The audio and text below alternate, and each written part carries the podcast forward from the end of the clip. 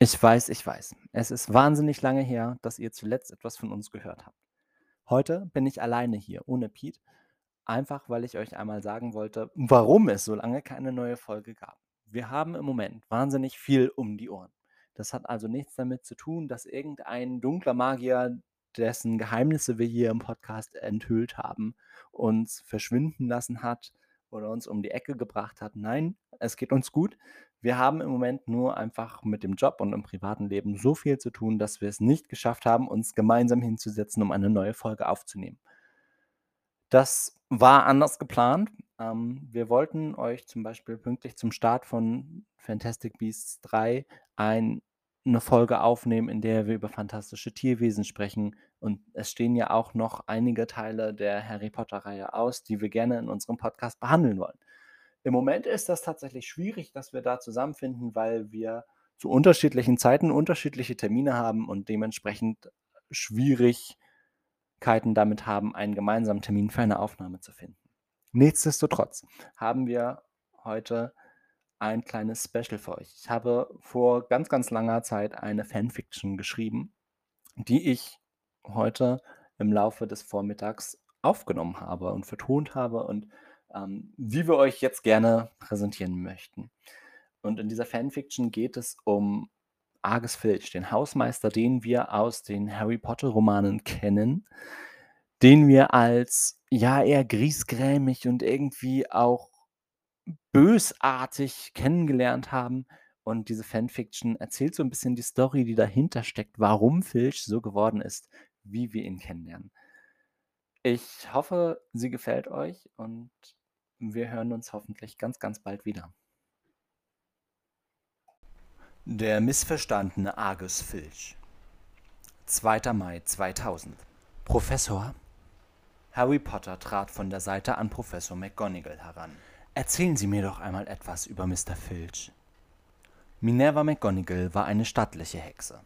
Nach der Schlacht von Hogwarts hatte sie die Zauberschule als feste Schulleiterin übernommen und den Kontakt zu ihren ehemaligen Schülerinnen und Schülern aufrechterhalten.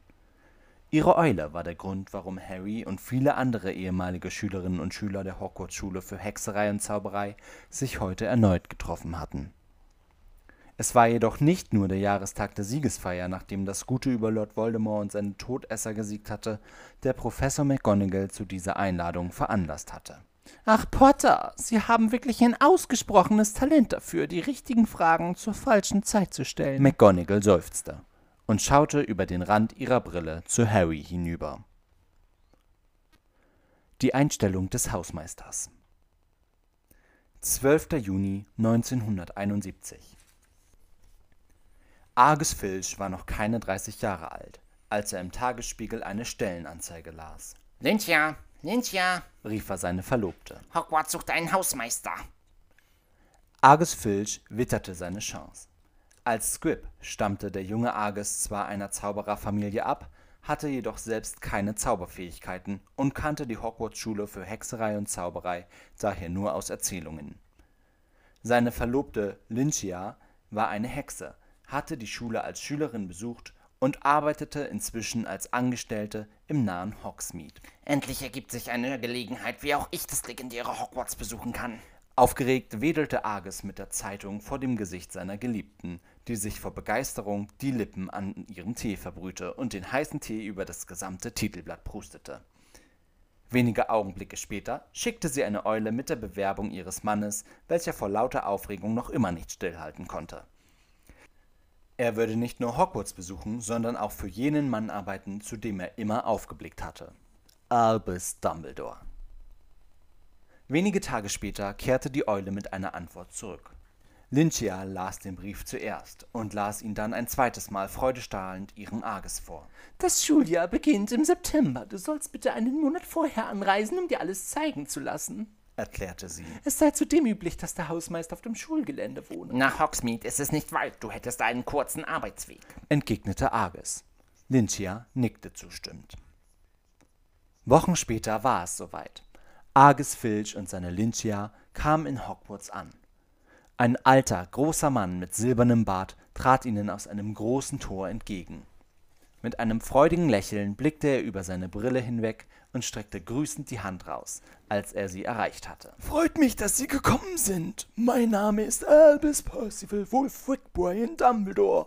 Ich bin der Schulleiter dieser Schule und begrüße Sie ganz herzlich. Ich würde Ihnen zunächst Ihr Heim zeigen. Es dient Ihnen gleichzeitig als Büro. Argus schüttelte ihm lächelnd die Hand und Lynchia begrüßte ihn mit einem ehrenvollen, Professor Dumbledore, Sir. ehe sie ihm in das Schloss folgten. Sir, vor dem Schloss sah ich eine Hütte, die sah gemütlich aus und wäre wie gemacht für uns. Wäre es möglich, dass wir diese beziehen? fragte Argus Filch, als er, beinahe im Laufschritt, Dumbledore folgte. Nun, begann der Schulleiter und fügte eine kurze Pause an. die Hütte wird bereits durch einen geschätzten Freund und den Wildhüter Rubius Hagrid bewohnt. Ihr Büro befindet sich im Erdgeschoss. Sie sind also unmittelbar dabei, wenn die Schülerinnen und Schüler im Innenhof toben. Dumbledore lachte. Argus und Lynchia hatten den Witz des Schulleiters offenbar nicht verstanden. Sie reisen Dumbledore machte erneut eine kurze Sprechpause und schaute die beiden über seine Brille hinweg an, mit eigenen Sachen? Ja, Sir. Entgegnete Lynchia. Ein Ausdehnungszauber. Sie klopfte mit den Fingerspitzen auf den kleinen, alten Koffer, den sie in der Hand trug, Hervorragend. lobte Dumbledore und blieb vor einer Tür stehen, Machen Sie es sich gemütlich. sagte er, ehe er die Tür öffnete.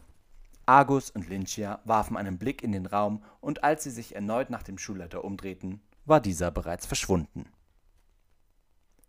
Der erste Tag. 1. September 1971.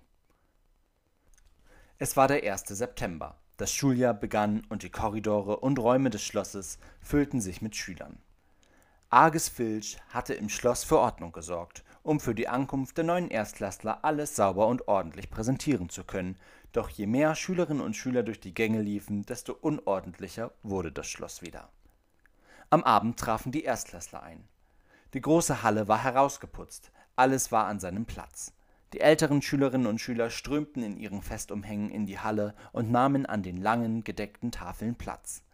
Die Lehrkräfte und Albus Dumbledore setzten sich an die Tische am vorderen Ende der Halle und Argus Filch lehnte sich beobachtend an den Rahmen einer Tür. Plötzlich flog die große Tür auf und augenblicklich wurde es still in der großen Halle. Eine große, streng blickende Hexe mit Spitzhut, an dem drei Fasanenfedern befestigt waren, betrat die Halle. Ihr folgte eine Gruppe von Erstklässlern, die ihr bis vor die Tische folgten und dann von ihr aufgefordert wurden, stehen zu bleiben.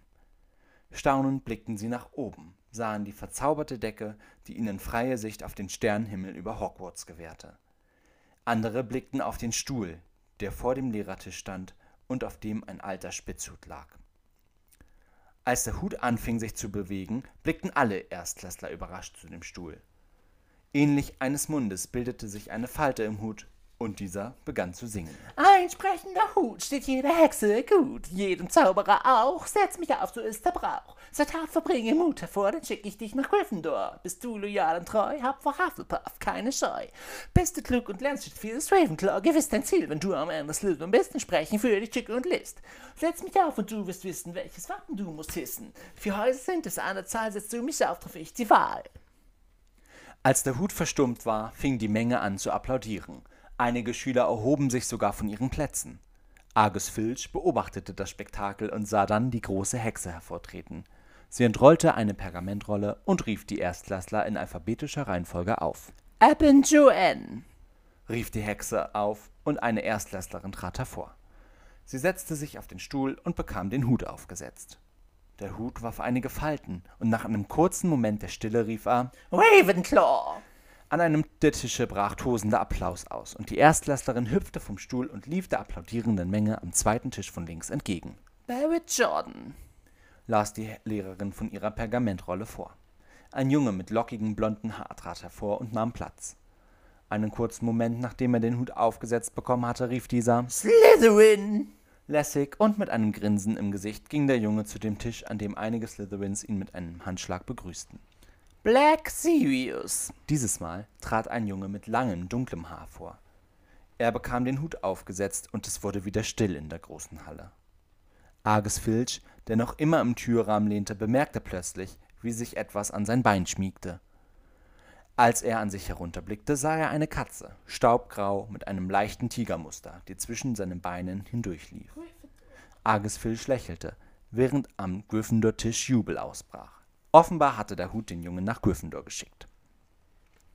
Schüler um Schüler wurde so seinem Haus zugeteilt. Der Applaus hielt bis zum letzten Schüler an. Während die Lehrerin anschließend die Pergamentrolle zusammenrollte und am Lehrertisch Platz nahm, erhob sich Dumbledore. Er trug einen bunten Umhang, der im Licht schimmerte. Willkommen, rief er. Willkommen zu einem neuen Schuljahr in Hogwarts. Neben den neuen Erstklässlern begrüße ich heute Abend auch unseren neuen Hausmeister, Argus Filch. Seinen Vorgänger Apollyon Pringle haben wir in den wohlverdienten Ruhestand entlassen. Wir freuen uns über einen würdigen Nachfolger. Verhaltenes Klatschen tönte aus der großen Halle zum neuen Hausmeister herüber, der sich freudestrahlend verbeugte. Die Katze hatte sich inzwischen neben ihn gesetzt. Bevor wir das Essen servieren, möchte ich noch ein paar Worte verlieren. Wurstfinger, Wuschel, Puschel, Dingsbums, Huch, vielen Dank. Während die Schülerinnen und Schüler lachend applaudierten, schaute Argus etwas verwirrt drein. Dumbledore nahm wieder Platz und das Bankett folgte. Auf den langen Tafeln war überall Essen erschienen. Nachdem der Schulleiter auch nach dem Essen noch einige Worte gesagt hatte, verließen die Schülerinnen und Schüler die große Halle und auch Argus entschied, sich kurz in sein Büro zurückzuziehen.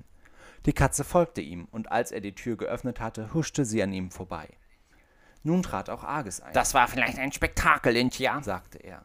Seine Verlobte kam hinter der Tür hervor. Meinst du, wir bekommen auch etwas von dem köstlichen Festmahl ab? wollte sie wissen. Im selben Moment klopfte es an der Tür. Eine Hauselfe trat mit einem Servierwagen ein. Mit den besten Empfehlungen von Professor Dumbledore, sagte sie, machte einen Knicks und verließ das Büro sogleich wieder. Die Augen der beiden funkelten, als sie die Servierhaube abnahmen und die Berge von Essen sahen, die sich darunter verbargen. Sie hatten gerade aufgegessen, da klopfte es erneut an der Tür. Professor Dumbledore trat ein. Argus, ich hoffe, Sie haben Ihren ersten Abend genossen. Unsere Schülerinnen und Schüler dürfen in der Nacht ihre Betten nicht verlassen. Haben Sie bitte ein Auge darauf, dass sich keine Schüler in den Gängen aufhalten. Selbstverständlich, Sir. Ich lege mich gleich auf die Lauer. Da ist noch etwas Arges, sagte der Schulleiter, als er die Tür schon wieder zuziehen wollte. Ich habe die Hauslehrer gebeten, ihre Schülerinnen und Schüler erneut darauf hinzuweisen, dass das Zaubern in den Pausen nicht gestattet ist. Nehmen Sie es mir nicht übel. Ich möchte nur keine Verletzungen. Argus nickte, und der Schulleiter verabschiedete sich. Er zog die Tür hinter sich zu, öffnete sie aber sogleich noch einmal. Ich vergaß etwas Wichtiges zu erwähnen. Mir wurde zugetragen, dass Ihr Vorgänger Mr. Pringle, wie soll ich sagen, ein Befürworter körperlicher Züchtigung war. Ich hoffe sehr, dass Sie sich von dieser Haltung distanzieren. Professor Dumbledore warf dem Hausmeister einen Blick über seine Brille hinweg zu und sagte dann Nun denn, das wär's. Gute Nacht. Dann zog er die Tür zu. Mrs. Norris Es war mitten in der Nacht.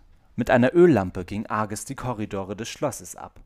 Er traf einen Geist, der in der Ecke schwebend schlief und durch die Wand verschwand, als das Licht der Öllampe ihn weckte, sowie einige Lehrer, die ebenfalls Nachtwache hielten. Als er gerade im siebten Stock durch die Korridore ging, hörte er plötzlich ein Geräusch. Nanu, Schüler außerhalb der Betten? murmelte er vor sich hin und schlich in die Richtung, aus der er das Geräusch vermutete. Etwas polterte. Filch sprang hinter einer Ecke hervor und das Licht strahlte auf dieselbe staubgraue Katze, die er bereits in der großen Halle gesehen hatte. Gerade hatte sie versucht, eine Maus zu fangen, jetzt schaute sie ihn überrascht an. Er lachte nur und setzte seinen Rundgang dann fort. Am nächsten Morgen, der Unterricht hatte bereits begonnen, fegte Argus den Innenhof, als er plötzlich Geräusche vernahm, die sich sehr schnell näherten. Noch bevor er sich umdrehen konnte, spürte er, wie ihn jemand traf.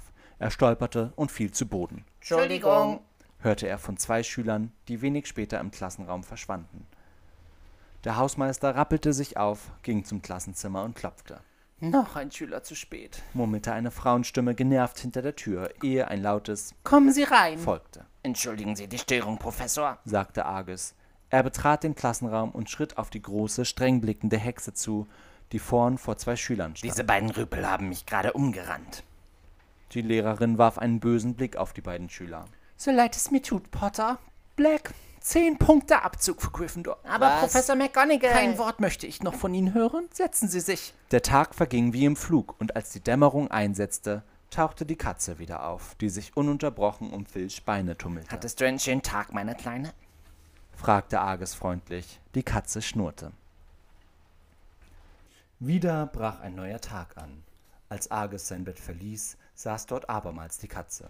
Argus schaute zunächst sichtlich verwundert rein, dann nickte er. Er verließ sein Büro und suchte Professor Dumbledore auf. Diesen bat er mitzukommen. Auf dem Weg zurück in das Hausmeisterbüro versuchte Filch ihm stotternd zu erklären, wofür er seine Hilfe brauchte. Da Dumbledore immer nur verwandelt hörte, holte er zudem Professor McGonagall hinzu. Nicht, dass er als ehemaliger Lehrer für Verwandlungen nicht kompetent genug gewesen wäre, aber eine zweite Meinung könne nicht schaden. Als sie das Hausmeisterbüro betraten, saß die Katze in der Mitte des Raumes und starrte die Hereinkommenden an. Ist Ihre Verlobte nicht da? Fragte der Schulleiter Nun, interessiert. Sir, das ist meine Verlobte. Ein Animagus? wollte Professor McGonagall wissen, doch Filch schüttelte den Kopf. Er kramte ein Buch aus seinem Schreibtisch hervor und gab dieses aufgeschlagen den Professoren. Maledictus. Las Dumbledore vor und Minerva McGonagall wisperte. Ein Sie Blutsfluch. verliert die Kontrolle. Winselte Argus, der sich inzwischen neben der Katze niedergelassen hatte. Argus, es tut mir leid, dich enttäuschen zu müssen, aber mir ist kein Zauber bekannt, der diesen Fluch auflösen könnte. Professor Dumbledore, Sir. Zwei Männer traten von hinten an die beiden Professoren heran, Was verschafft mir die Ehre, zwei Auroren in Hogwarts begrüßen zu dürfen? Fragte Dumbledore freundlich, Der Grund unseres Besuches ist leider alles andere als freudig. antwortete einer der Auroren. es geht um, Sie wissen schon wen. Er hat neue Anhänger gefunden. Das könnte zu einer ernsthaften Bedrohung werden, Sir. Minerva, wir müssen sofort los. 2. Mai 2000. Für Mr. Filch brach in diesem Augenblick eine Welt zusammen, Potter. Das Gefühl, dass ihm Albus Dumbledore, der mächtigste Zauberer der Welt, nicht hatte helfen können, ließ ihn verzweifeln. Er war fortan besessen von dem Versuch, die Magie zu erlernen, obwohl es ihn nie gestört hatte, ein Script zu sein. Krampfhaft versuchte er zu zaubern, während sein Groll auf all jene wuchs, die mit dieser Gabe gesegnet waren.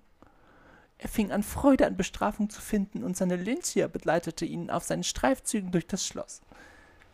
Mr. Filch bat uns nie, irgendjemanden davon zu erzählen, doch nun Harry schluckte. All die Jahre hatte er Filch verabscheut, ihn für bösartig gehalten und seine Strafen willkürlich genannt. All die Jahre hatte er den Groll des Hausmeisters missverstanden. All das hat er nur aus Liebe getan, wegen eines gebrochenen Herzens, sagte Harry leise. Er blickte auf einen großen, aufgestellten Stein, zückte seinen Zauberstab und ließ einen Kranz erscheinen. Auf dem Stein waren zwei Namen eingraviert. Argus Filch und Lynchia Norris. Mögen sie in Frieden ruhen.